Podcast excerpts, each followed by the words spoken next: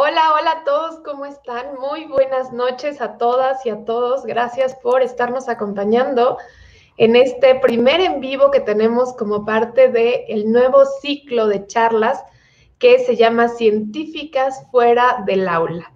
Y pues quiero aprovechar para platicarles primeramente cómo surgió eh, este ciclo mientras empiezan a unir nuestros espectadores y para darle la bienvenida a nuestra súper invitada del día de hoy, Tania Arguijo, la chica cometa. Y bueno, pues cómo surge este ciclo de charlas, como posiblemente ya saben, y si no, no se preocupen porque van a estar inundados de ello. Este febrero es el Día Internacional de la Mujer y la Niña en la Ciencia, que vamos a celebrar nosotras el 11 de febrero. Y por eso, pues se me ocurrió eh, comenzar con este ciclo para mostrar que en ciencia no solo, pues habemos mujeres que nos dedicamos a la ciencia, sino que más bien podemos dedicarnos a muchas, muchas otras cosas más fuera de la academia. Y esto es para, pues, responder un poco también esas preguntas que siempre nos hacen de, oye, ¿y a qué me puedo dedicar después de haber estudiado ciencia? O no hay un campo laboral, o qué es todo lo que ocurre.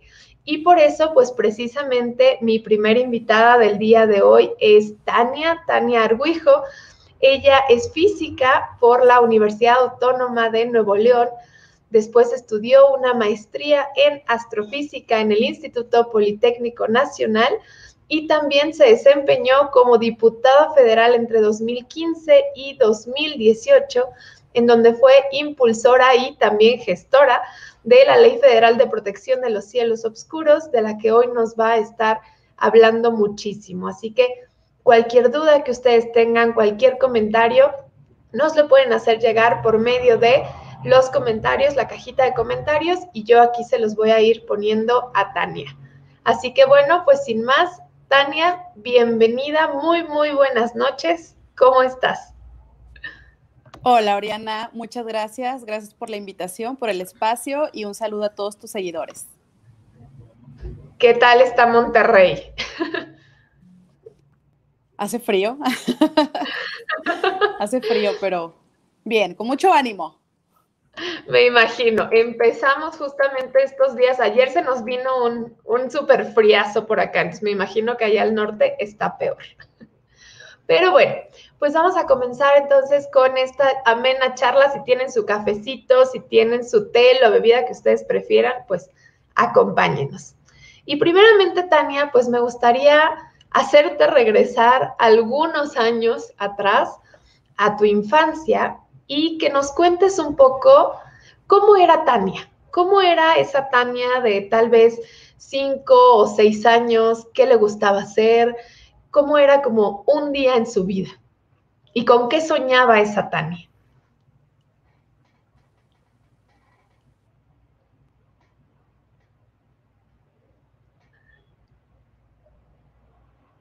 Creo que se nos quedó un poquito trabada. ¿Estás ahí, Tan?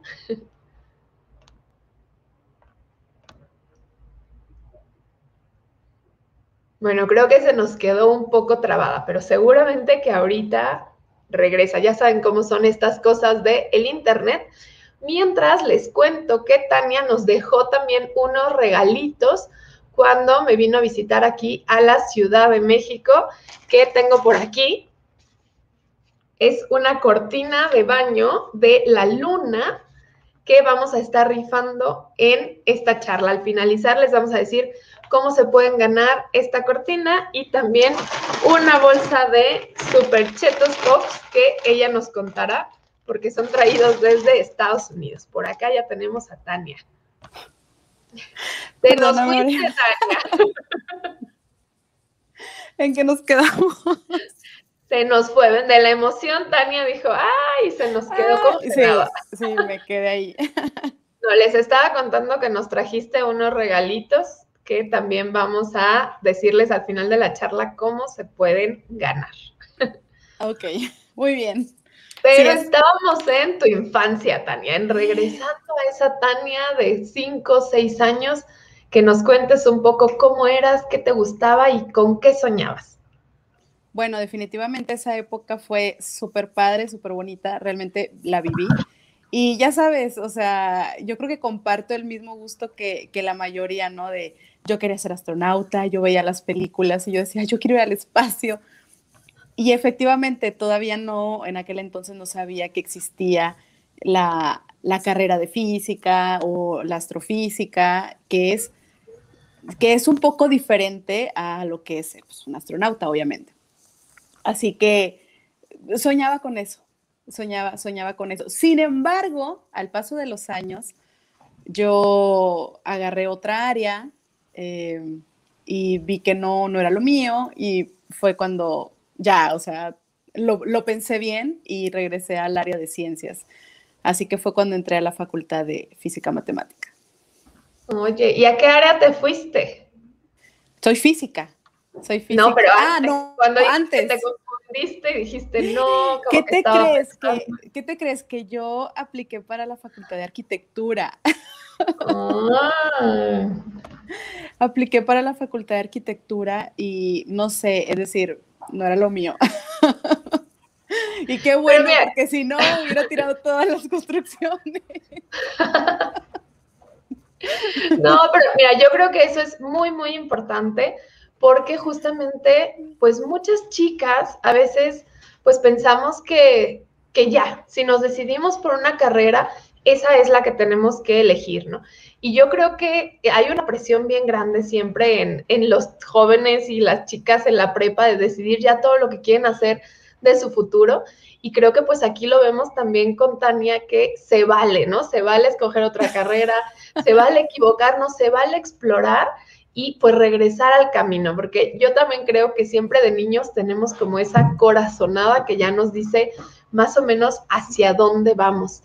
¿Y tú recuerdas algún fenómeno o algo que te haya marcado de niña, de cómo empezaste justamente a decir, me gusta la parte espacial? Fíjate que yo soy de ver muchas, muchas, muchas películas. Creo que me he aventado todas las del espacio, las, las, o sea, al derecho y al revés, las repito.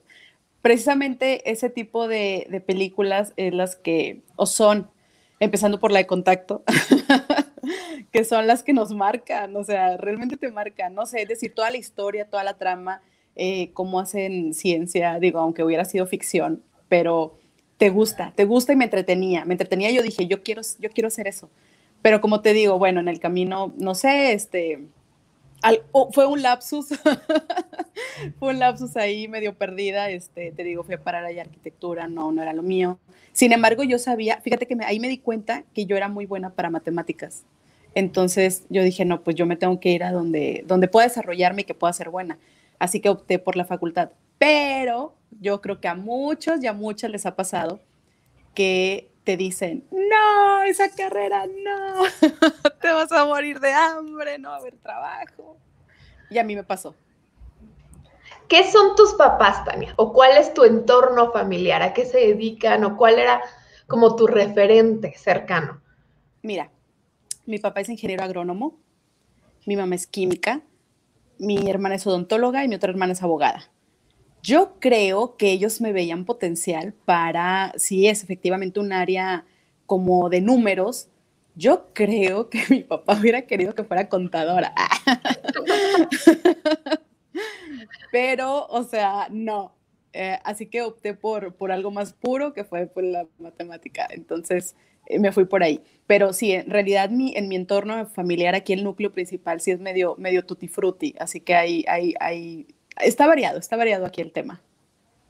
Que eso también luego es muy importante para tener esos primeros referentes, ¿no? A veces son justamente los papás los que nos van impulsando a que sigamos el camino, pero a veces resulta que nos vamos por el lado totalmente opuesto. Oye, y ya en la facultad, o sea, tú dices que eras muy buena en las matemáticas, que te gustaban las matemáticas, pero ¿qué tal fue llegar a esa facultad y empezar a tomar las materias? ¿Qué tal era Tania estudiante? Bueno, eh, sí fue, sí fui una de esas clásicas mataditas, o sea, no era una cerebrito definitivamente, incluso reprobé materias, ¿quién no? ¿Quién no reprobó? Entonces yo sí reprobé varias materias, este, sin embargo, o sea, yo estaba ahí constante, porque además sí tenía la presión, no te creas, o sea, sí tenía la presión de la familia de, bueno, ya entraste, ahora terminas. Entonces, tuve todo el apoyo, tuve todo el apoyo de mi familia, el apoyo de mis papás, este, no, de, de, eso no, no hay queja, pero eh, sí fue así como complicado, primero el entorno, ya que yo pues era muy, soy, ¿no? De, de, casa, entonces llegar ahí, ver otro ambiente, es decir, siempre crecí como en un entorno así alejado de, como de mucha gente, de todos, entonces llegas a la universidad, ves mucha gente eh, por todos lados, a pesar que era una facultad pequeña, porque la comunidad más pequeña es la de matemáticas, bueno, la física y matemáticas, en comparación a otras facultades que son muy, muy grandes en número. Entonces era una facultad pequeña, pero digo, no dejaba de ser grande y con mucha gente alrededor.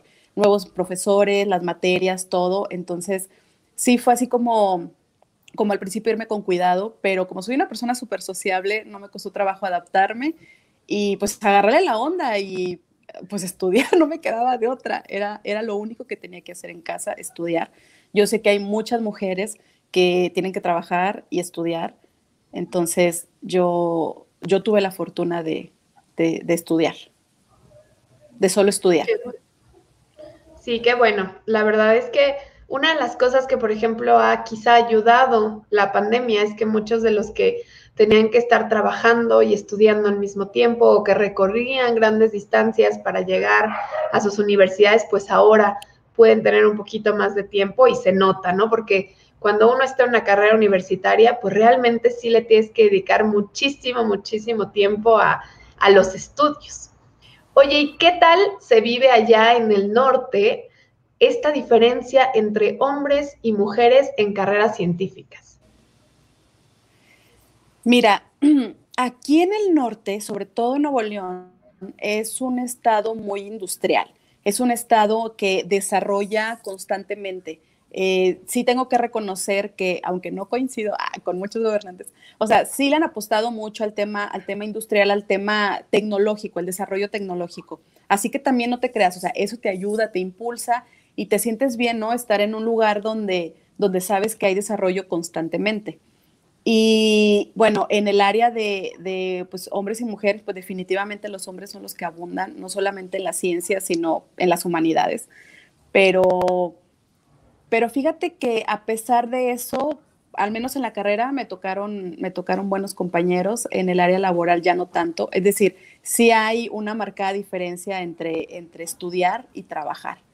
O sea, definitivamente durante la, la estancia en la escuela, los hombres suelen ser un poco más, pues, eh, más educados, más buenas personas. y ya en el mundo laboral es completamente diferente y muy, muy difícil. ¿Cuáles fueron los primeros trabajos que tú tuviste? ¿Ya dentro de la carrera o fuera de la carrera? Sí, mira, ya, ya por, para, terminar la carrera yo entré a trabajar al partido, este, de donde pues obviamente mi papá hace un trabajo social, un trabajo político, así que me, involucré, era inevitable, entonces todos estamos involucrados. Me involucré, empecé a trabajar ahí, eh, aquí mismo en el estado, y es donde te digo que se ve la diferencia se ve la diferencia en, el trato, en las formas, en, todo con, los hombres, ¿no? Y a pesar de eso, este, pues yo, yo siempre firme y desarrollé mi trabajo y todo bien. Entonces yo ahí me empecé a foguear más y más y más. Yo pasé por muchas, muchas campañas políticas, eh, entonces incluso no, no, solamente campañas, sino protestas, eh, plantones, huelgas de hambre y un montón de cosas. O sea, empecé ya mi vida política.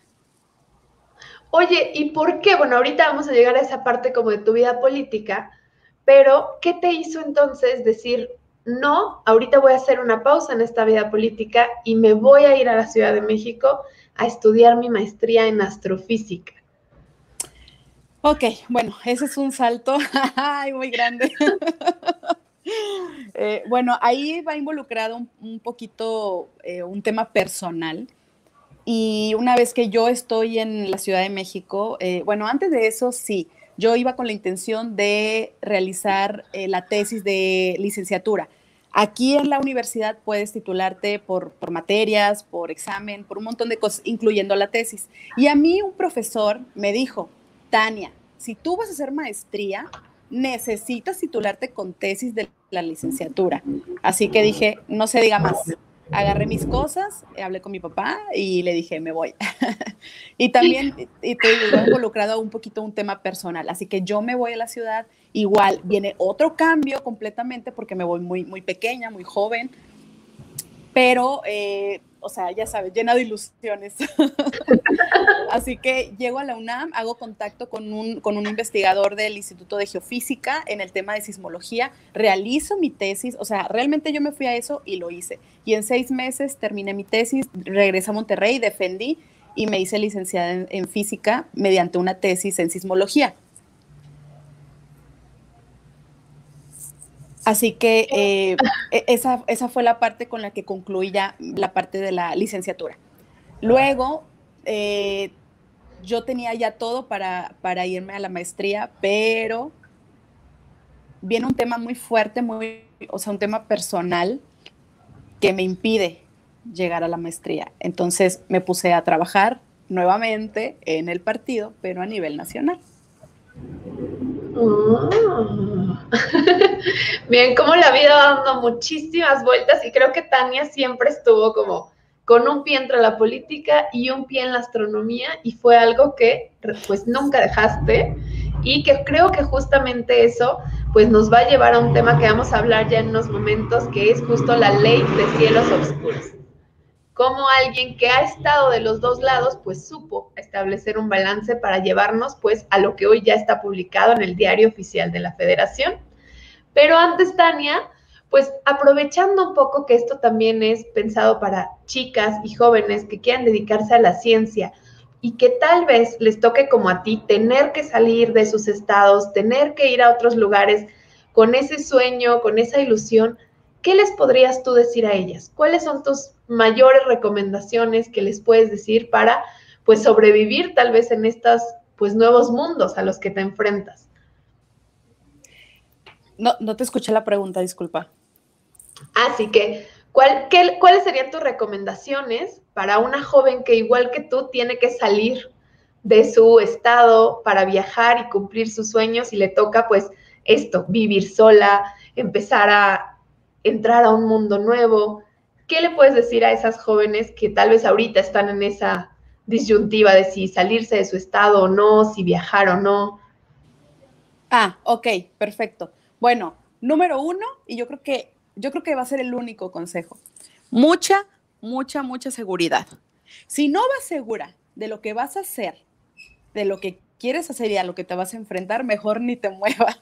O sea, realmente eso fue eh, lo que, lo que me impulsó. O sea, si yo, o sea, yo me fui con una seguridad, no tienes idea. O sea, yo decía, me voy y lo voy a hacer. Y me fui y lo hice. Obviamente, eh, también tiene que ver, yo creo un poco con, con digo, no solamente con tu, con tu forma de, pues, de pensar, de hacer, sino cómo te impulsaron, o sea, cómo vienes tú, tu formación que tienes en tu núcleo familiar. O sea, si aquí fueron así de súper estrictos y todo, y de, y de para adelante, y no se deje, y esto y lo otro, entonces ya llevas ya un, cierto camino recorrido de, seguridad. Y es que las mujeres somos muy inseguras en muchos aspectos, pero yo creo que en esa parte, en la parte de, de lo académico, siempre, siempre, siempre estuve completamente segura. O sea, si algo quería, lo hacía. Y si algo yo no quería, no lo hacía. Así que siempre hay que tener mucha seguridad de lo que uno quiere, o sea, primero estar seguro de lo que uno quiere y luego hacerlo. Si tienes mucha seguridad y confianza en ti, perfectamente lo vas a poder sortear, porque te va, te va, o sea, va a haber muchas barreras en el camino y las vas a tener que cruzar de una forma o de otra. Entonces, eso me pasó. Yo, yo me estanqué por un tema personal, yo sufrí mucho por esa parte, pero después salí de eso y ya, o sea, fue cuando decidí entrar a la maestría, este, realicé el posgrado, eh, se me presentó la oportunidad de la, de la diputación, entonces, o sea, es decir, empecé a fluir, empecé a fluir, pero siempre, otra vez, retomando la seguridad. Sin ella, la verdad es que estamos fritas. Súper consejo, súper consejo, seguridad, muchísima, muchísima seguridad, chicas. Oye, Tania, y también, bueno, tú estudiaste tu posgrado en el Instituto Politécnico Nacional, que realmente no se escucha mucho en el área de astronomía. Muchos quizá no saben que el Poli es uno de los lugares donde pueden acudir para estudiar astronomía. ¿Qué tal te fue? ¿Cómo son las materias? ¿Cómo es la experiencia de estudiar también en el Politécnico Nacional? Ok, eh, mira, efectivamente yo tampoco lo sabía, pero resulta que antes de entrar a la maestría hice una pequeña estancia en el Instituto Mexicano del Petróleo. Yo estuve ahí seis meses, eh, me gustó, aprendí mucho y ahí conocí a una amiga que me, pidió acompañarla a un, a un, era como una conferencia de un premio Nobel en el Politécnico, precisamente en la Escuela Superior de Física y Matemáticas. Cuando yo la acompañé y fuimos a ver el premio Nobel, bueno, su conferencia, o sea, estuvo genial. Y ahí mismo, ahí mismo me dirigí al posgrado y pedí informes sobre lo, que tenían ellos de departamentos en física, porque la maestría era en física, pero ya con, con orientación a ciertas áreas y estaba viendo ahí los folletos y yo veía ahí que tenían astronomía. Entonces, no sé, es decir, fue como, fue como una señal. y yo dije, no, o sea, de aquí soy. Yo no lo pensé, lo vi, lo agarré, lo leí, dije, mm, voy, a, voy a escribir, voy a meter mi papelería, voy a hacer el examen y voy a entrar. Y efectivamente hice la entrevista, hice el examen eh, presenté un proyecto y, quedé. Entré ahí, es un departamento pequeño, son cuatro investigadores, bueno, ahora tres con, con ya con la partida del doctor Castañeda, pero bueno, en, ese entonces eran cuatro, cuatro, cuatro doctores en áreas diferentes, era un departamento pequeño, pero súper, súper bueno y, con mucha eficiencia terminal. Eso me gustó, me gustó lo que platiqué con, con la encargada del departamento, la doctora Ana Hidalgo, ella me, me super orientó y, o sea, todo súper bien. Entonces me convencí, me convencí de entrar, eh, pasé el examen, pasé, bueno, pasé todas las pruebas y entré. Así que ahí comenzó mi otra aventura, la del posgrado, donde ya finalmente ya me sentía una estudiante completamente de astronomía, estaba yo muy feliz, conocí gente, conocí nuevos amigos y ahí también empezó mi, mi recorrido por, por el cielo, es decir, que el Maratón Messier, que Reto México, este, eh, las, las visitas a San Pedro Mártir, es decir, ahí, ahí conocí el cielo.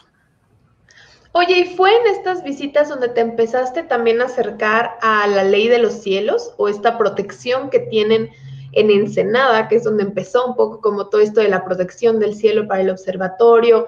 ¿Habrá tenido algo que ver esas visitas que hiciste para tu trabajo posterior? Fíjate que eh, influyeron en la, en la cuestión de que sabía que estaba pasando algo porque eh, los cielos ya estaban completamente contaminados y eso lo aprendes, o sea, sí, definitivamente lo aprendes sobre la marcha.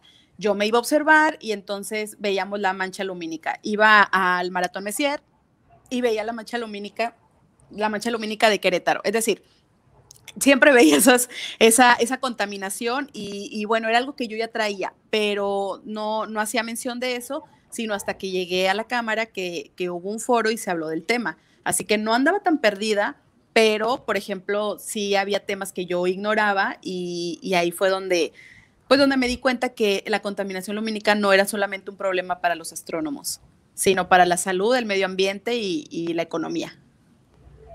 Claro que sí, ya, ya estamos casi llegando a ese punto, pero antes, pues Tania, entonces, ya estamos en una Tania en el posgrado, ya está en su maestría.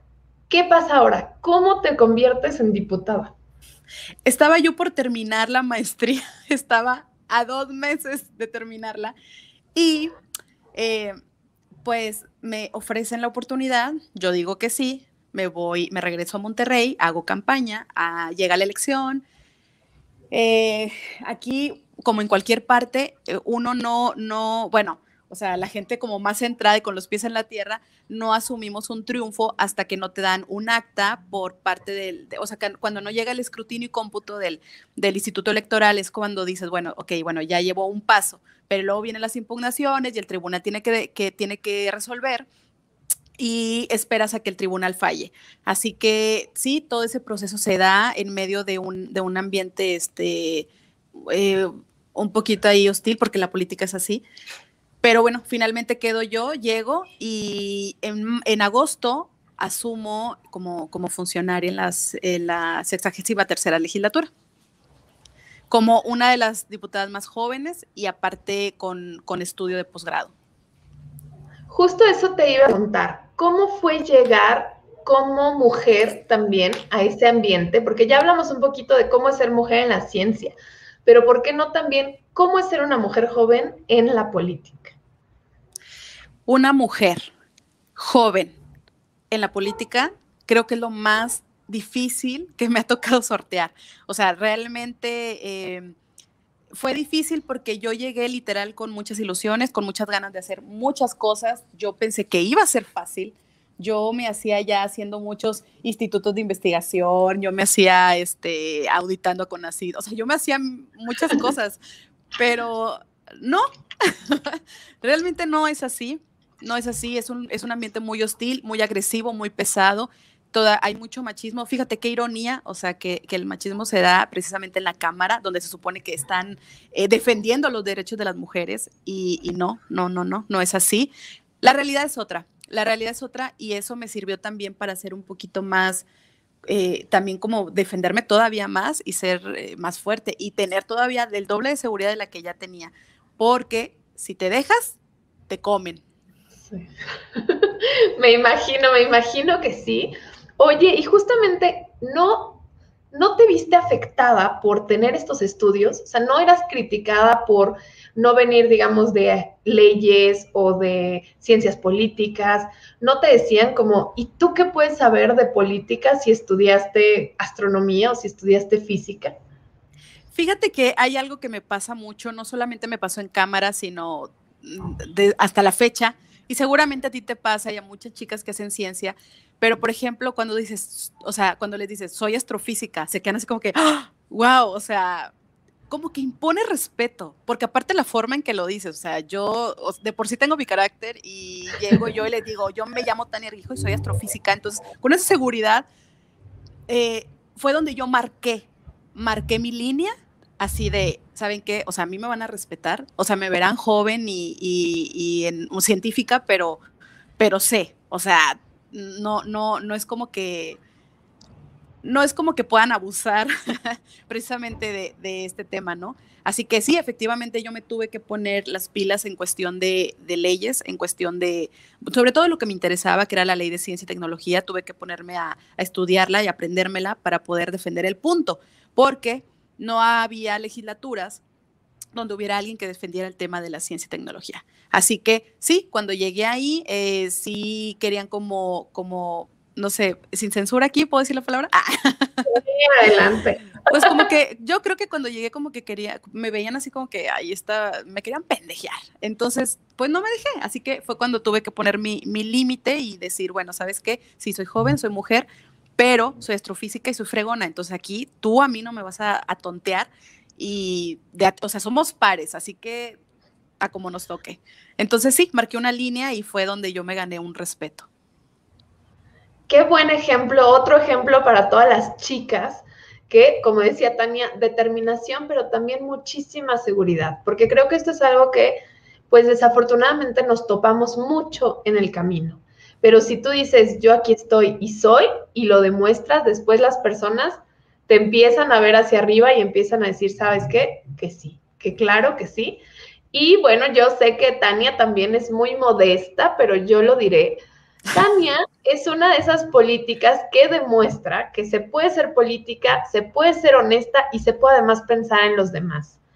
Tania siempre, siempre estuvo muy preocupada de la comunidad astronómica, de la comunidad científica y ella donaba gran parte de su salario siempre para estar ayudando a los demás. A mí me tocó particularmente ver una convocatoria que ella lanzó para estudiantes en donde ella los apoyaba para poder ir a un congreso, para poder ir a presentar alguno de sus trabajos y sé de varios compañeros que fueron beneficiados y todo por el salario que estaba recibiendo Tania y que ella dijo, yo voy a hacer algo con esto. Así que ahí tenemos un ejemplo de que sí se puede, de que es cuestión de voluntad. ¿Sí o no, Tania? Como tú lo dijiste hace rato, Ariana, yo estuve de los dos, de los dos lados. Yo estuve, eh, o sea, yo fui estudiante, sé lo que se batalla para conseguir eh, el apoyo económico, no solamente de, tu casa o de, de la escuela, de, de, o sea, de cualquier, de cualquier lado por donde quieras encontrar apoyo, es bien complicado. Aquí en México es muy difícil acceder a, un recurso. Y precisamente por eso es que tomé la determinación de donar la mitad del salario, la mitad precisamente para eh, que estudiantes se fueran a congresos, estancias y todo lo que ocuparan, porque además no solamente era para eso, ¿no? O sea, no faltaba ahí de, es que quiero comprar este material o esto, lo otro, entonces, órale, ahí va nunca me rajé, entonces eh, testimonios hay, sí. Y, yo la verdad me siento súper satisfecha con eso, me siento muy contenta. Yo creo que sí, la verdad es que es algo raro, es algo que se sale un poco de la norma. Estamos acostumbrados como que a los políticos son también muy ajenos a la sociedad y creo que pues también es momento de, de cambiar eso, ¿no? Y pues por aquí tenemos algunos comentarios que ya nos han dejado. Amolian Elbeín dice, qué buena charla, deberían tener más audiencia. Pues yo digo que lo compartan para que se enteren de que estamos platicando aquí de políticas públicas, política científica, mujeres en la ciencia. Y también se va a quedar grabado, entonces lo pueden compartir para que llegue a muchas, muchas más personas y que se enteren de lo que está ocurriendo en nuestro querido país. También por acá, Gato Astronauta nos dice saludos desde la Ciudad de México y también nos manda muy buenas vibras ese gato astronauta. Y por acá alguien que estoy segura que vas a reconocer dice que cuando es la carnita asada para celebrar la ley de cielos oscuros. Cuando se publique la norma, Zeus. Y bueno, este que nos está comentando aquí es Zeus Valtierra, que es una de las personas que estuvo más cercana a Tania durante todo este proceso de la diputación.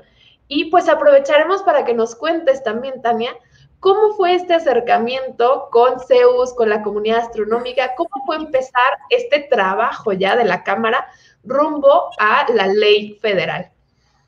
Bueno, mira, a Zeus ya lo conocía pero fue en la defensa de tesis de Yaskin Coronado que yo le conté a, Zeus que, que, había llegado a la cámara y que necesitaba, ahora sí que ideas para poder desarrollar allá adentro. Así que nos fuimos a un restaurante, estuvimos comiendo y estuvimos platicando donde, bueno, no, te imaginas lo que estábamos platicando. o sea, íbamos a cambiar el mundo, Oriana, íbamos a cambiar el mundo te lo juro, y ahí está y no me va a dejar mentir. O sea, queríamos hacer muchas cosas y, y la verdad es que sí, bueno, ya después nos topamos con pared, no fue así. Sin embargo, él fue el intermediario entre yo y la comunidad. Me gustó porque aparte él siempre estaba en contacto con becarios con ACID, con todos los grupos, con todos los grupos de ciencia en Facebook, en, en Twitter, en todas las redes, estuvo en contacto y siempre les decía, a ver, Raza, este, ahorita vamos en camino a ver a Cabrero, este, vamos a ir a ver a Cabrero y queremos saber qué quieren que le digamos, qué, qué mensaje quieren darle, porque se los vamos a decir. Y bueno, ya te imaginarás, toda la raza, no, pues salúdalo y ya sabes, ¿no? Y además, incluso en una ocasión nos tocó que, que nos regañaron porque yo estaba grabando una reunión con Cabrero. Entonces, bueno, yo no, sino eh, estaba grabando la reunión en vivo. Entonces se enteraron y luego se corrió la voz, se llegó a los directivos y luego los directivos me dijeron qué está pasando y yo así de, ¿cuál problema? O sea, estamos en una institución pública, este, nosotros somos funcionarios públicos, así que todo lo que se haga debe ser público, o sea, ¿por qué tiene que ser a puerta cerrada? Bueno, ya te habrás de imaginar, o sea, no me dejé y no cortamos la transmisión. Hicimos la transmisión a pesar de, las molestias de, de, de los de CONACYT. qué difícil, qué difícil realmente.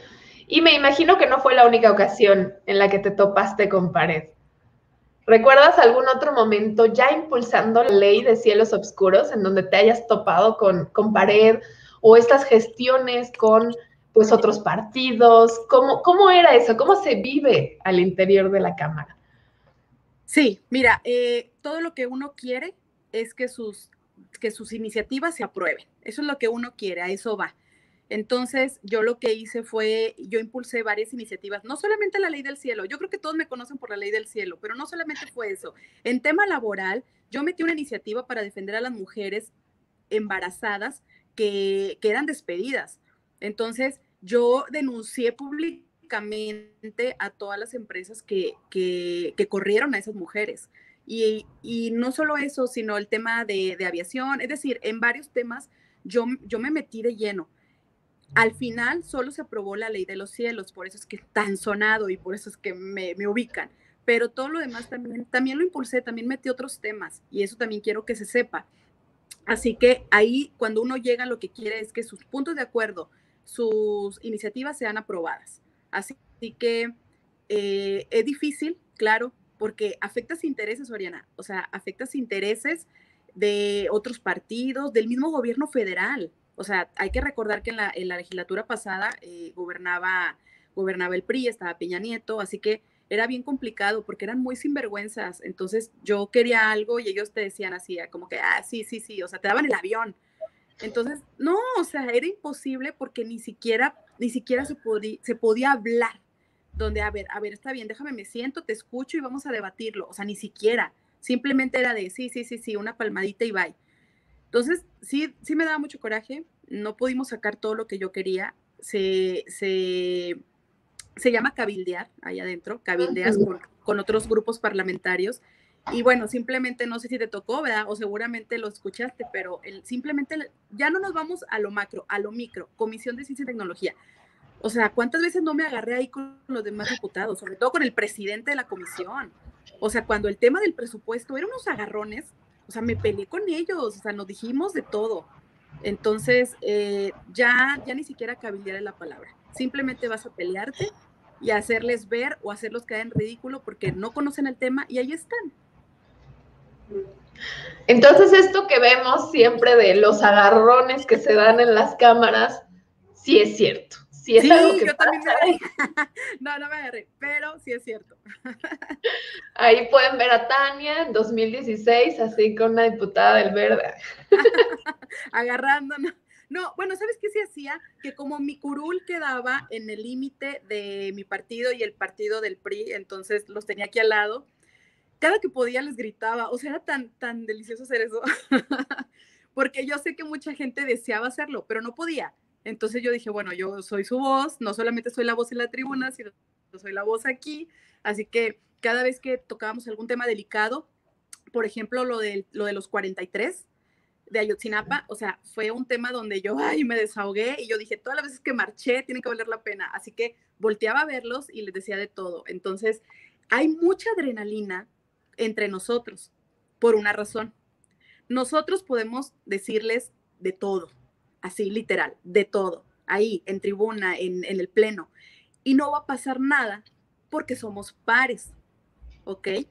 Si alguien, si un ciudadita le dice o algo, ¿qué hace un funcionario? te manda los escoltas, este, o te, callan, de alguna forma te mandan callar. Entonces, aquí no podían hacer eso. No podían hacer eso, éramos pares, así que tenía que aguantarse las críticas, los gritos, mis gritos, tenía que aguantar varios. Así que sí, e, estaba lleno de adrenalina. Oye, ¿y quiénes fueron tus primeros aliados? O sea, ya para impulsar esta ley, cuéntanos cuál es el proceso. Ya nos contaste que justo se trata como de cabildear, de empezar a convencer, de empezar a meter en agenda, ¿quiénes fueron tus primeros aliados y cómo le hiciste para convencerlos? Ok, mis primeros aliados fue mi propio grupo parlamentario.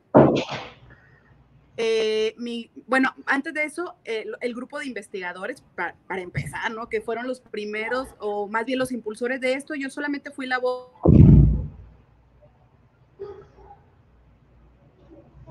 No, se no, no, se fue tan... ¿Sí me oyes? ya, sí, ya te escuchamos. Ah, ok, sí, disculpa.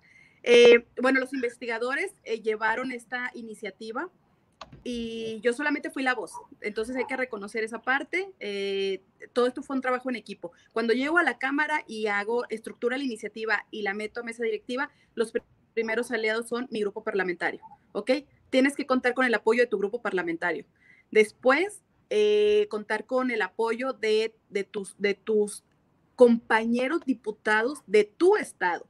Yo tenía que cabildear y platicar con los de, con los de Nuevo León para saber que yo tenía el apoyo de mi estado. Entonces, ya, platiqué con ellos y bueno, entre comillas decían que sí.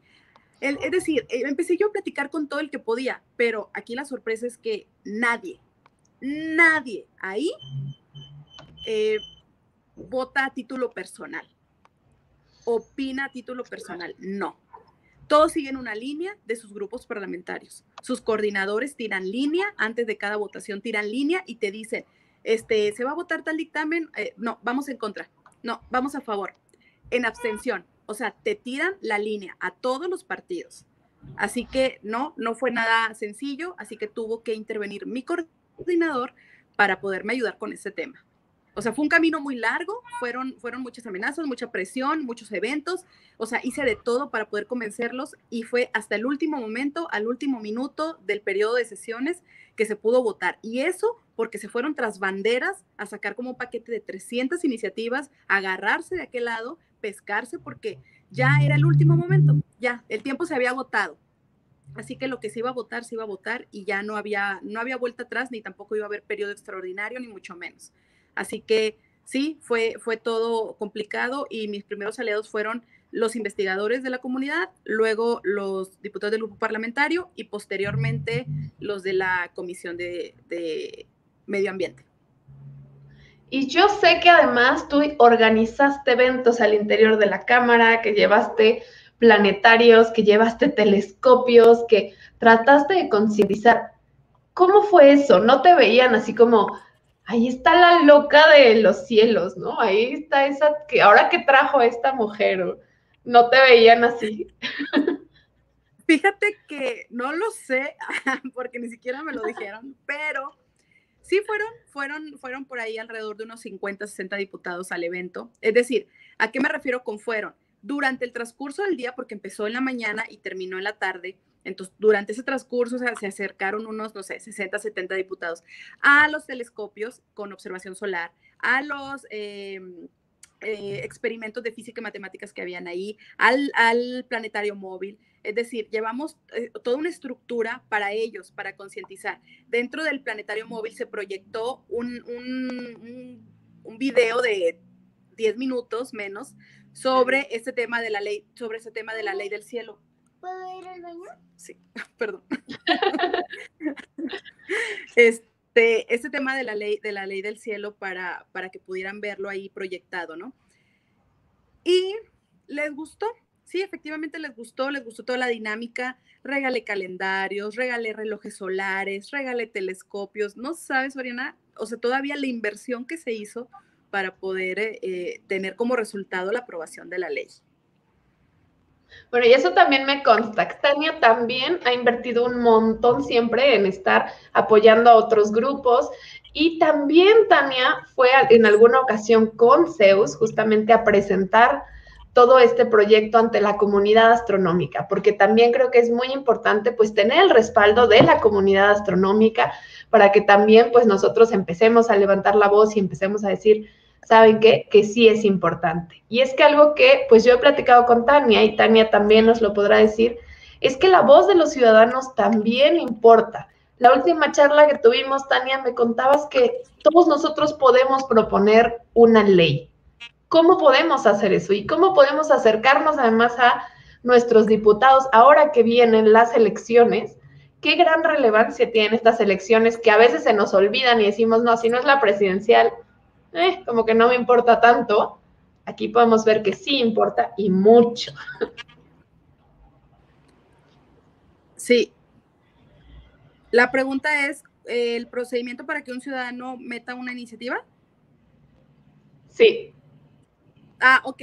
Bueno, mira, según la, la ley, marca que un ciudadano puede meter una iniciativa, no solamente a nivel, al nivel nacional, sino a nivel local. O sea, cada quien en sus estados lo pueden hacer. A nivel nacional hay iniciativas ciudadanas, hay muchas, entraron muchas cuando yo estuve. Y principalmente lo que se necesita es tener las firmas del 10% del listado nominal apoyando esa iniciativa. ¿Ok? La iniciativa tiene que venir estructurada de la siguiente forma. El, el, lo que vas a reformar, o sea, el artículo, la ley que vas a, la ley y los artículos que vas a reformar, el antecedente, la estructura y las, las fuentes, la referencia. ¿Ok? Entonces, todo eso tú lo armas, lo metes a oficialidad de partes, ellos lo turnan a la mesa directiva y la mesa directiva lo turna a su comisión correspondiente. ¿ok? E, eso es como muy, muy general. Eh, obviamente la, estructura, el, orden y toda esta parte, no hay ningún problema porque viene en la página de, la cámara. En la página de la cámara viene todo esto, este procedimiento. Y es importante porque a lo mejor la gente no lo sabe, pero puede hacerlo. ¿Dónde está lo complicado? Porque siempre hay una trampa en las firmas. Recabar el 10% del listado nominal, o sea, del país, ahí te encargo. Este, lo, consiguió, por ejemplo, eh, para la ley Olimpia, es, eh, consiguieron incluso más del, del 10%, o sea, realmente ahí se lucieron y, metieron demasiadas firmas, entonces por eso es que entró. Si no cumples con alguno de ellos, no procede, entonces lo rebotan. Lo ideal es que se cumpla con todo el procedimiento para que entre, lo turnen y le den el seguimiento. Lo malo es que ahí, pues, ¿quién le da el seguimiento? El ciudadano no es como que vaya, ay, voy a la cámara a ver cómo va mi ley. O sea, no, eso no, no, no pasa, porque también desgraciadamente el lugar eh, siempre está sitiado, es un show para entrar. Eso también fue algo en lo que estuvimos en contra, porque no, se supone que es un lugar público, entonces cualquiera debe poder entrar, pero siempre es súper complicado. Bueno, luego, el camino más fácil es hacerla y ponerte de acuerdo con algún diputado para que sea el que lleve la voz y, empiece a, eh, ahora sí que a cabildear adentro para poder sacarla. Aquí lo malo es que, pues, se pueden adjudicar esa ley o esa iniciativa como de ellos y nunca darle el crédito a, realmente a la gente. Y eso es algo que también, pues siempre hago, ¿no? Y siempre digo, y agradezco al doctor Franco, y agradezco a Seo, y agradezco a Fernando, y agradezco a Omar López. Entonces, siempre hay que agradecer a los que, a los que te ayudaron, ¿no? Al, equipo. Entonces, éramos un equipo muy grande, fuimos un equipo muy grande, porque imagínate, los investigadores del país está, vienen ahí, vienen en la ley, en la, bueno, en esta última que, que aprobamos. Pero sí, la vía, la vía más fácil es que el diputado lo haga porque es más rápido, pero también pues corres el riesgo de que pues la haga suya y no te dé el crédito y bueno, a lo mejor nada más te quedarás con la satisfacción de que procedió tu propuesta. Claro, qué difícil. Oye, y bueno, pues aterrizando ya en la ley de los cielos oscuros, ¿De qué se trata esta ley? ¿De qué va? ¿Por qué es importante? ¿Dónde la podemos consultar? Ok. La ley está actualmente en la Cámara de Diputados como aprobada. También la van a encontrar en el, en el diario oficial de la Federación porque ya se publicó por decreto presidencial. Después, la Semarnat va a traer la ley para poder ejecutar la norma. Ok, ¿Qué, dice la ley? La ley actualmente, más bien antes de la aprobación, la ley no traía el concepto de luz intrusa, la contaminación lumínica. Traía contaminación ambiental, visual, digo, auditiva, pero no tenía la parte de la, la parte de la eh, lumínica. Entonces, se tuvo que meter el concepto, porque hasta que metes el concepto es cuando procedes a cambiar los demás artículos. Si tú ya metes el concepto, entonces ya puedes empezar a articular y decir, bueno, ya que tengo el concepto, ahora sí, los municipios deberán de cambiar sus luminarias y todo esto y bla, bla. Bueno, una vez que, se ejecutan esos cambios y que eh, se aprueba, se aparece en el, diario oficial de la federación, la Semarnat atrae el, decreto y empieza a elaborar una norma, como un borrador de norma, ¿ok? Lo publica. Aquí es importante, siempre lo quiero recalcar, pero no solamente el presidente decreta, sino también los secretarios de Estado pueden eh, eh, em, publicar decretos. Así que ellos publican la norma y dicen, este es el proyecto, el proyecto se llama el proyecto de norma. Y empiezan a transcurrir 60 días, Oriana. Esto es importante. En esos 60 días, nosotros como comunidad tenemos que hacerlo súper, súper público para que toda la gente que le interesa el tema puede opinar. Tienen 60 días para opinar, ¿ok? Opinar, analizar, comentar, quejarse, lo que quieran, lo que quieran, proponer, sobre todo proponer. Al, terminar los 60 días, el, el, comité de la semana, el comité técnico se reúne, cierra la convocatoria y se reúne para recopilar toda la información que le llegó, recopilar todas las opiniones y empezar a tomar ahora sí que o adaptar las opiniones de, las, de los ciudadanos a una norma ya final, una norma oficial. Así que Cuando transcurre otros 45 días es cuando la realizan y posteriormente pasa a publicarse nuevamente en el diario oficial de la federación. Que aquí les puse para que lo conozcan y que vean dónde está, dónde lo pueden ver. Ahí está todo de lo que nos está contando Tania. Diario Oficial de la Federación, 18 de enero de 2021. Ahí encuentran todo esto que nos está contando Tania, lo de la luz intrusa que nos estaba diciendo. Ahí está todo. Estamos justo en esos días, ¿verdad, Tania? Para que se dé a conocer y que todo el mundo hable de ella. Es correcto. En cuanto se publique nuevamente en el Diario Oficial de la Federación la norma, es cuando tú, yo y todos nos vamos a encargar de divulgarlo para poder hacer las propuestas pertinentes, ¿ok? Luego, eh, transcurren 45 días, recopilan todo, hacen una sola norma, la publican nuevamente, pero ya te van a decir, esta ya es la norma final. Esta, esta es la norma final, oficial, y a esta norma se van a tener que adaptar todos los municipios, se van a tener que adaptar todos los ciudadanos y se van a tener que adaptar todos los fabricantes de luminarias, ¿ok? Vamos a pasar de las luminarias de vapor de mercurio, de sodio, todas ellas, a tecnología LED. Vamos a pasar de esas luminarias a tener luminarias entre colores rojo y ámbar, es decir, entre 1800 y 3000 Kelvin, con una capucha en cada luminaria. Es decir, todo va a tener que alumbrar hacia abajo. La ciudad no va a estar a oscuras, la ciudad, la ciudad va a estar iluminada hacia abajo, que es lo que nos importa. O sea, no precisamente ya no queremos el despilfarro de, luz hacia arriba, no más de 80 grados, o sea, de 80 grados hacia abajo en, diámetro y con su capuchita. Así que eh, los fabricantes van a tener que adaptarse precisamente a esa norma y el ciudadano va a tener que tomar su foquito que tiene afuera para prenderlo en la noche y poderlo cambiar a tecnología LED en las indicaciones que, eh, nos, válgame la redundancia, lo que nos va a indicar la norma. Oye, ¿y va a haber algún tipo de apoyo? Tal vez algunos se pregunten esto, si va a depender de cada ciudadano o va a haber algún tipo de apoyo, digamos, federal o delegacional o local para estos cambios de luminarias. Fíjate que cuando uno realiza una iniciativa, lo primero, lo primero que te dicen es, toma en cuenta el impacto económico que va a tener para el país. Y Hacienda fue una de las cosas que sí nos dijo, si va a tener un impacto económico, difícilmente va a caminar. Tuvimos que negociar con Hacienda el tema del presupuesto, el tema del tiempo. Por ejemplo, en el caso de los municipios, claro, efectivamente va a tener que, que ser un gasto, un recurso público para poder cambiar las luminarias, que al final se va a traducir en un ahorro de energía. Y además, en el caso del ciudadano, eh, no. A ver, en la ley no se está contando con este apoyo ni tanto para el municipio ni para el ciudadano. Es en la norma donde vamos a poder ejecutar esto. Es decir, cuando llegue el momento de hacer las propuestas, es donde el ciudadano puede decir, bueno, ¿sabes qué? Me voy a adaptar a la norma, pero necesito un apoyo, un apoyo de la Semarnat o un apoyo de la Secretaría de Energía, es decir, un pequeño apoyo para hacer ese cambio. Eso es una propuesta. Pero al final de cuentas, si en, la, si en la norma se publica sin el apoyo, o sea, sí nos vamos a tener que ajustar todos respecto a eso. Ahora, solamente estás cambiando los foquitos de afuera, no nos estamos metiendo con la privacidad, no nos estamos metiendo con los interiores de los hogares, es solamente el foquito de afuera.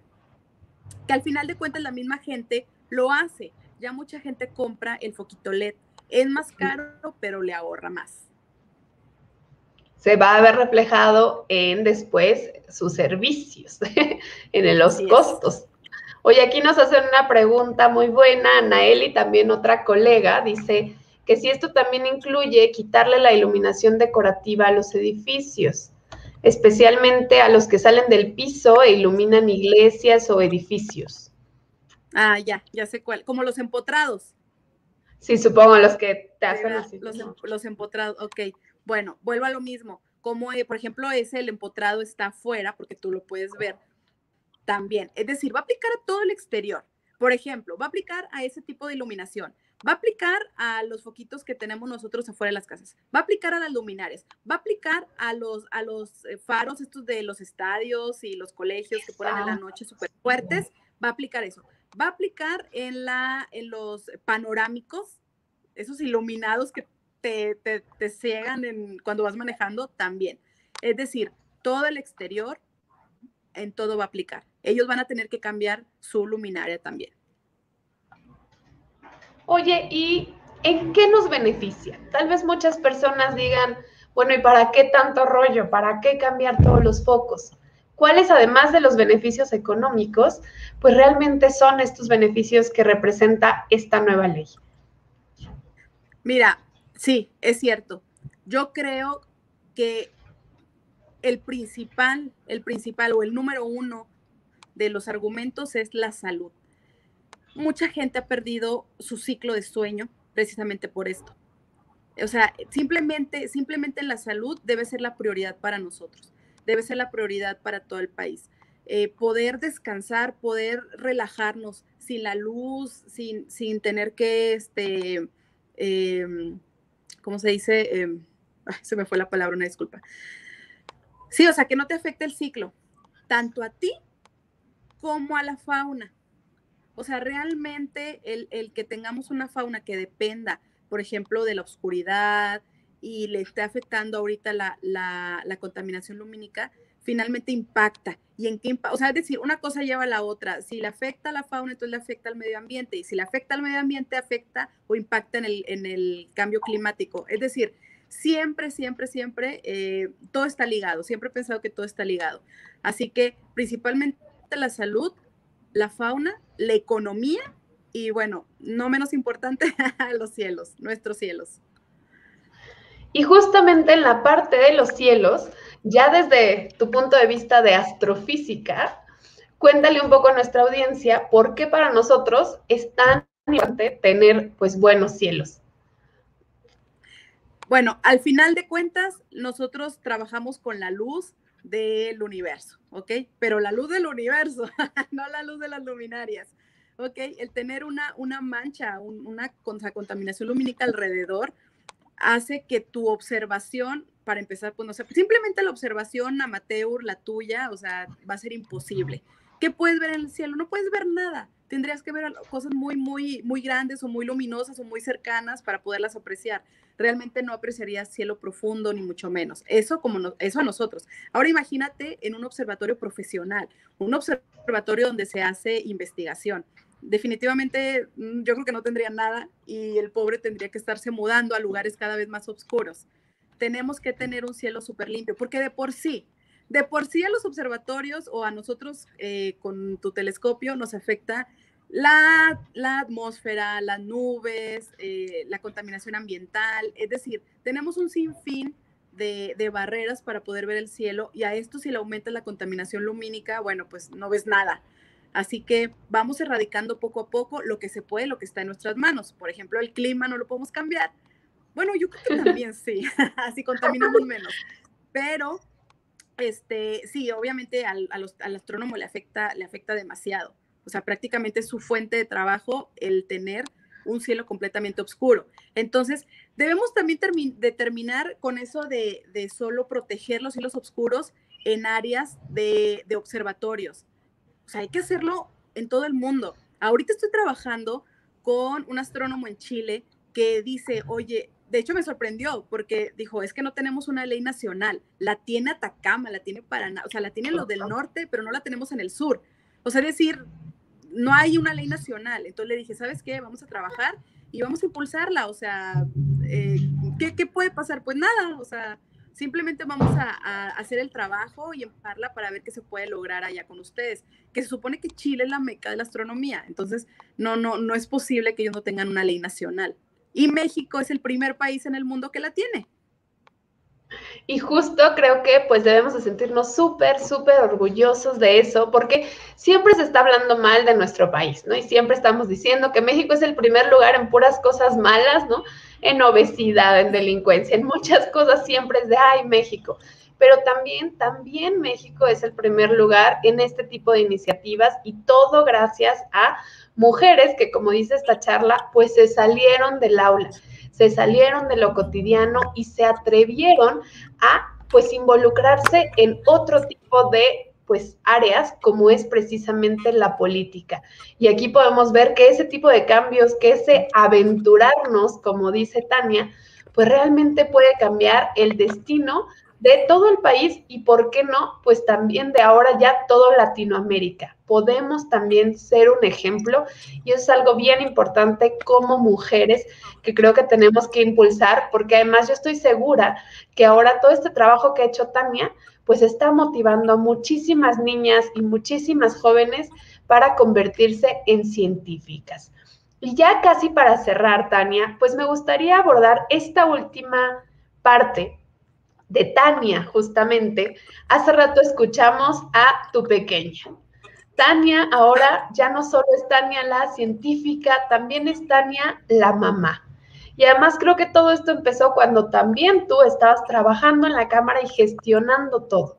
¿Cómo ha sido para ti el poder combinar esta parte laboral y la parte de ser mamá?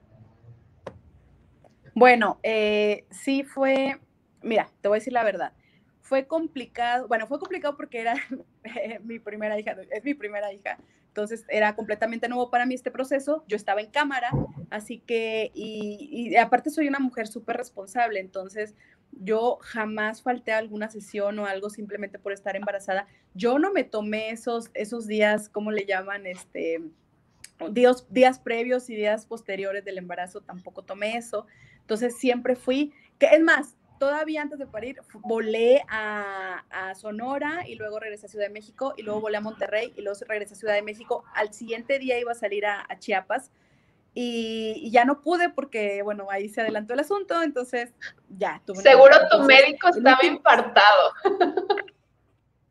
¿Cómo? Seguro tu médico estaba infartado contigo. sí. y, el, y entonces el, último año de la legislatura, bueno, yo ya tenía una nena y pues tengo que reconocer que la posición en la que yo me encontraba eh, me benefició porque em, podía llevarla al trabajo. Y yo sé que muchas mujeres no pueden hacer eso. Yo sé que no se les permite, yo sé que, que no tienen con quién dejar a los niños, es decir, esa parte también, yo creo que ahí empaticé todavía mucho más. Es curioso que hasta que te sucede algo, empatía.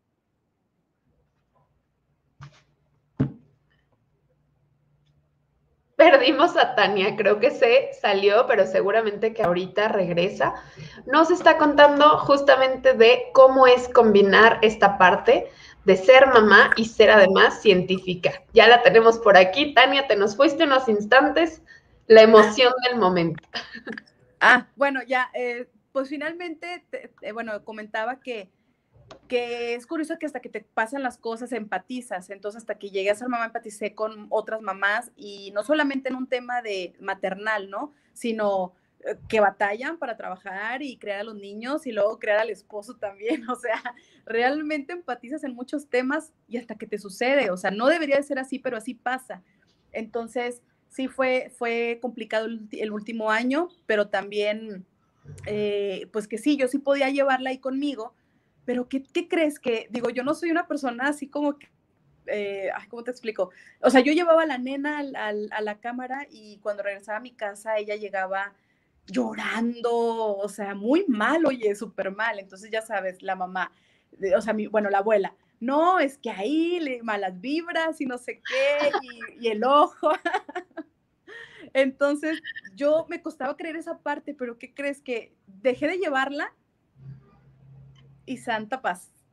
Ya no, ya no volví, ya no volvió a, ponerse así toda histérica, porque se ponía súper mal cada vez que yo la llevaba, se ponía súper mal, mal.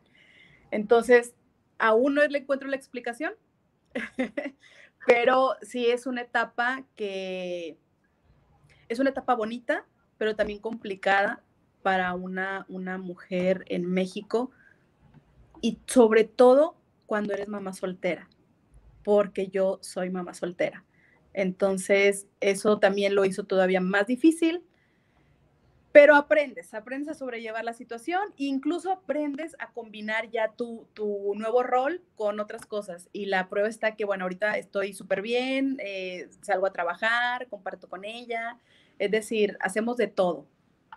Así que para las que van a vivir la experiencia, no se asusten. No, porque además también les voy a contar que, bueno, Tania también ahorita está presidiendo la Sociedad Astronómica de Nuevo León y ella todo el tiempo está súper activa. Ella organizó también el primer maratón Messier que se hizo por allá y ahorita ya van por el tercero o el cuarto, ¿no, Tania? El cuarto maratón Messier. El cuarto maratón Messier que se hizo por allá. O sea, Tania todo el tiempo está súper, súper activa, es muy inquieta, va, viene, va, viene.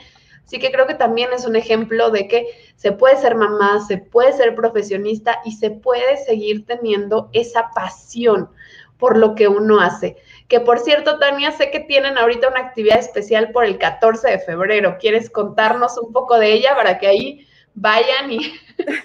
Bueno, para los que estén en Monterrey, la sociedad está, organizando velas astronómicas para que le regales a tu crunch. ok. Eh, vamos hasta, vamos hasta donde nos digan y llevamos telescopios, llevamos este, cuadros personalizados, cuadros estelares, es decir, te armamos toda una super velada que tu crunch nunca, nunca, nunca va a olvidar. Bueno, así que ahí, ahí lo tienen, es una de las actividades que tienen en Nuevo León por allá y también además de muchas charlas del Maratón Messier. ¿Cuándo es el Maratón Messier? El 13 de marzo el 13 de marzo, para que si andan por allá, pues se sumen al Maratón Messier, que es una experiencia muy padre en donde van a pasar toda una noche buscando objetos astronómicos de un catálogo que se llama el catálogo Messier. Y ustedes van a ver objetos del cielo profundo, o sea, van a ver nebulosas, van a ver cúmulos estelares, todos los que se ven en las fotografías padrísimos, esos van a tener la oportunidad de verlos en esa noche. Y bueno, pues ya para cerrar, por aquí nos dice Amolian que se tiene que ir a lavar los trastes y la ropa, pero que nos agradece mucho estos espacios y que ojalá muchas más reformas puedan llevarse a cabo. Y te agradece muchísimo por rifarte en grande. Gracias, Amolian. Oye, Tania, ¿cuál sería tu último consejo, tus últimas palabras para esas mamás, ahora ya como tú, que quieren motivar y quieren impulsar a sus hijas a dedicarse y convertirse en científicas? Mira, eh, independientemente del rol que lleven, si son mamás solteras o no lo son, es decir, simplemente son mamás, yo les aconsejo que todos los días, cinco minutos, se sienten con eh, los niños y les muestren algo, lo que sea. Por ejemplo, yo me he hecho de muchos eh, juguetes didácticos y muchos juguetes así, no sé, para hacer experimentos, para armar, ¿sí me explico? Entonces, todos los días hacemos algo o algún video educativo o yo pongo hojitas pegadas por todos lados y le digo a Hipatia, a ver Hipatia, la ley de los signos, a ver Hipatia esta, a ver lo otro. Y le gusta, le gusta porque aparte lo hacemos de una forma interactiva, lo hacemos de una forma divertida. Entonces, ella ahorita jura y perjura que va a ser médico, entonces yo tengo que animarla. Hay otra cosa muy importante. Si los niños quieren ser astronautas, bomberos, policías, lo que quieran, díganles que sí. Díganles que sí, no les digan que no, no les digan, no, no, eso no, mejor esto. No lo hagan. No lo hagan, por favor. O sea, no le quiten esa intención. Al final van a crecer y seguramente van a cambiar de parecer, pero ahorita no le quiten esa intención, porque yo creo que también eso influye en hacerlos inseguros. Es una opinión personal. No, es una opinión que, que yo comparto muchísimo. Creo que esos primeros años son fundamentales. Y yo también apoyo que los niños y las niñas, la verdad es que yo creo que sí saben lo que quieren, pero precisamente porque a veces nosotros les decimos, no, es que eso no, mira, ¿por qué no pruebas esto mejor? Los vamos desmotivando. Entonces, pues ahí tienen también un ejemplo y me consta porque Tania luego sí, sube videos de su hija justamente ya diciendo las leyes de los signos, ya por ahí dijo que van a empezar con la tabla periódica. Sí. Ahí la traigo marcando el paso. Pero todo se puede. Entonces, pues ahí, ahí lo tenemos. Y por aquí nos saluda Craft, que dice buenas. buenas. Oigan, pues a todos los exacto. Oigan, pues a todos los que nos están viendo, aprovechen estos últimos minutos para mandarle cualquier pregunta, cualquier comentario a Tania que, bueno, ya nos contó un poco, un poquito de todo, de cómo es ser mamá en ciencia, de cómo es irse a otro estado, de cómo es dedicarse a la política. Bueno, ya tuvimos aquí una gran gama de temas y solo me gustaría retomar, Tania, también esta parte de responsabilidad social que tenemos como ciudadanos de cara a estas elecciones que vienen, que es justamente para elegir a diputados. ¿Por qué? ¿Por qué tenemos que ir a votar, Tania? Mira, estoy en contra de la gente que dice no voy a votar o voy a anular mi voto. Es lo peor que pueden hacer. Tan cierto como es los que dicen, bueno, si no vas o votas, alguien más los va a elegir por ti. Eso también es cierto. Vayas o no vayas, anules o no anules, anules el voto, eso no significa nada para la autoridad electoral. Los que van a emitir su sufragio y lo hacen correctamente son los que van a elegir, van a terminar eligiendo quién nos va a gobernar.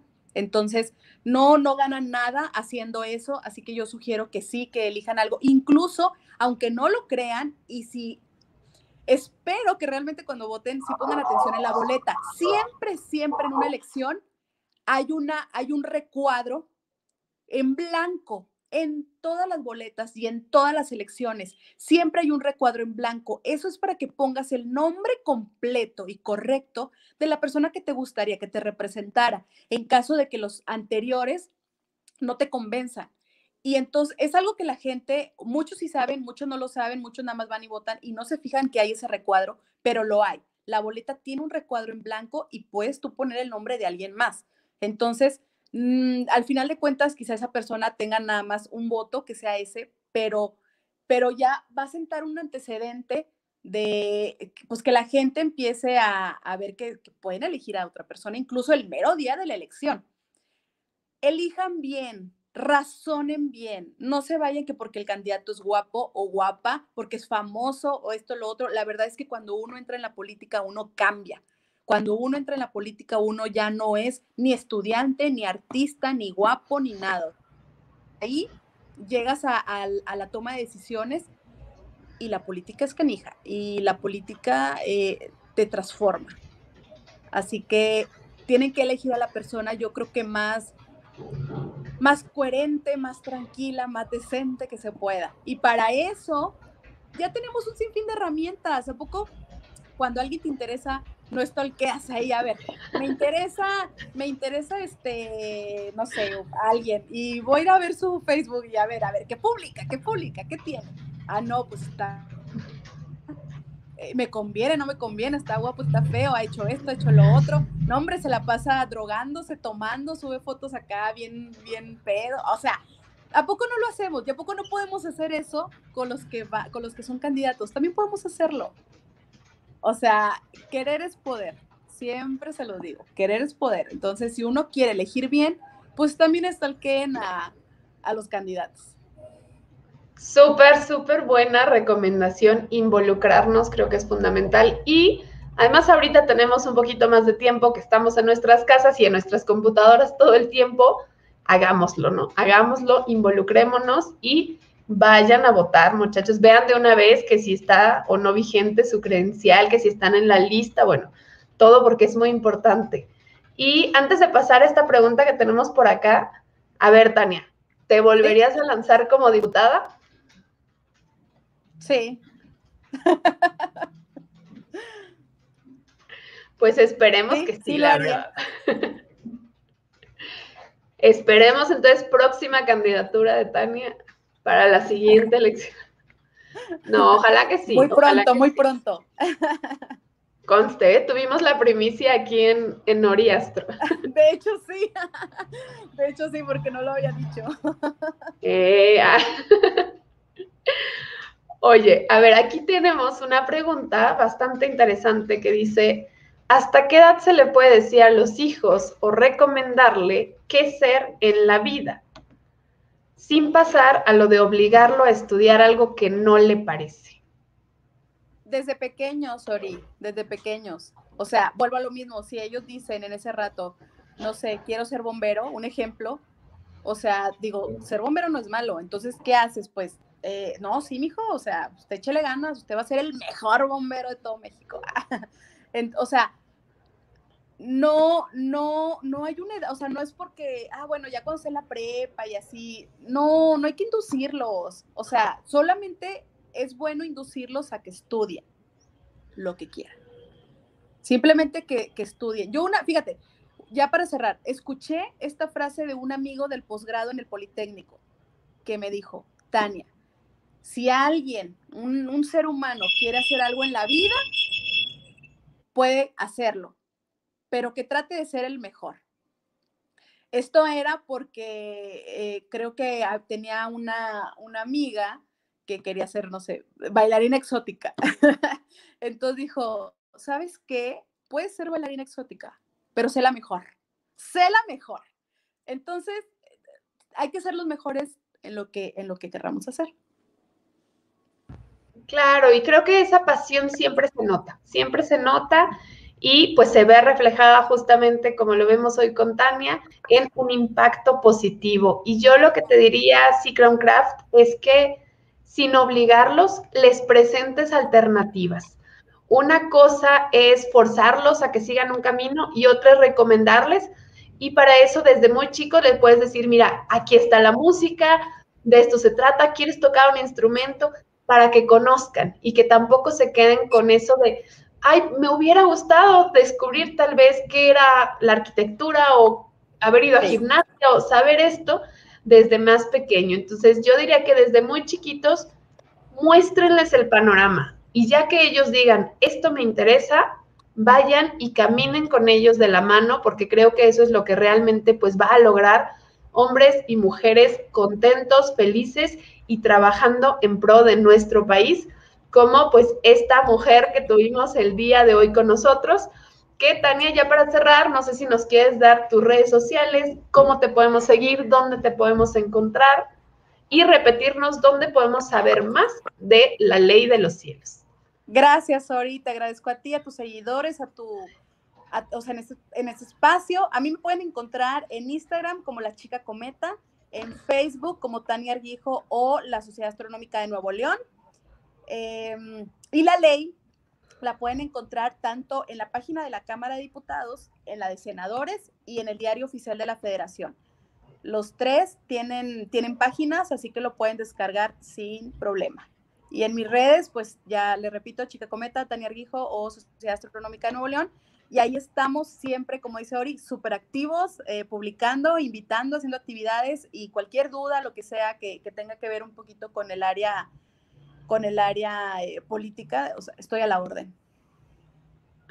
Oye, mira, aquí ya nos sorprendieron, dice Sikram Craft, que él tiene 13 años. mira, súper bien. Entonces tú estás en esa edad perfecta de poder elegir y de poder probar y de poder experimentar múltiples, múltiples áreas. Está bien que tus papás te recomienden, pero tú vas a encontrar esa pasión y síguela y vas a encontrar también personas a tu alrededor que seguro que te van a apoyar. Creo que esa es mi mayor recomendación. Y bueno, por último, como se los había prometido, tenemos unos regalitos que nos dejó Tania. Tenemos aquí una super cortina de baño que nos dejó para que la coloquen, es de la luna, está padrísima, la verdad. Y unos chetos Fleming, pop, no, unos chetos popcorn desde McAllen, que creo que son tus favoritos, Tania. Sí, sí, de McAllen. Y bueno, ¿cómo se pueden llevar esto a su casa? Pues únicamente tienen que seguir al YouTube de Oriastro, el Instagram o Facebook de Tania o de la Sociedad Astronómica de Nuevo León y dejarnos en un comentario quién es una chica que ustedes conozcan, una científica fuera del aula. Alguna científica que ustedes conozcan, a la que ustedes admiren, que justamente se haya salido del aula y que ahora se dedique a otras cosas y que sea inspiración. Hagamos de esto una cadena de mujeres para pues seguir inspirando a estas niñas y jóvenes a dedicarse a la ciencia.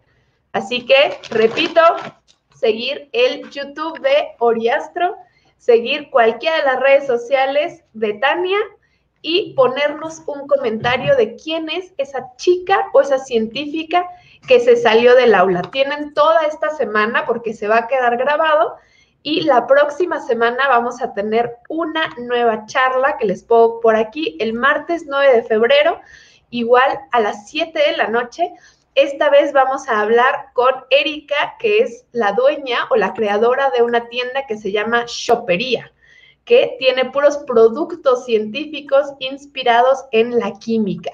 Así que antes de empezar esa entrevista, voy a hacer la rifa y les voy a decir quién fue el ganador de estos premios que nos dejó Tania el día de hoy. Muchas gracias, Tania, también por esos regalos para los, los seguidores. Gracias a ti, Ori. Gracias a todos. Bueno, pues mil gracias a todos y nos vemos la próxima semana. Sigan a Tania y apoyen la ley. Adiós. Nos vemos.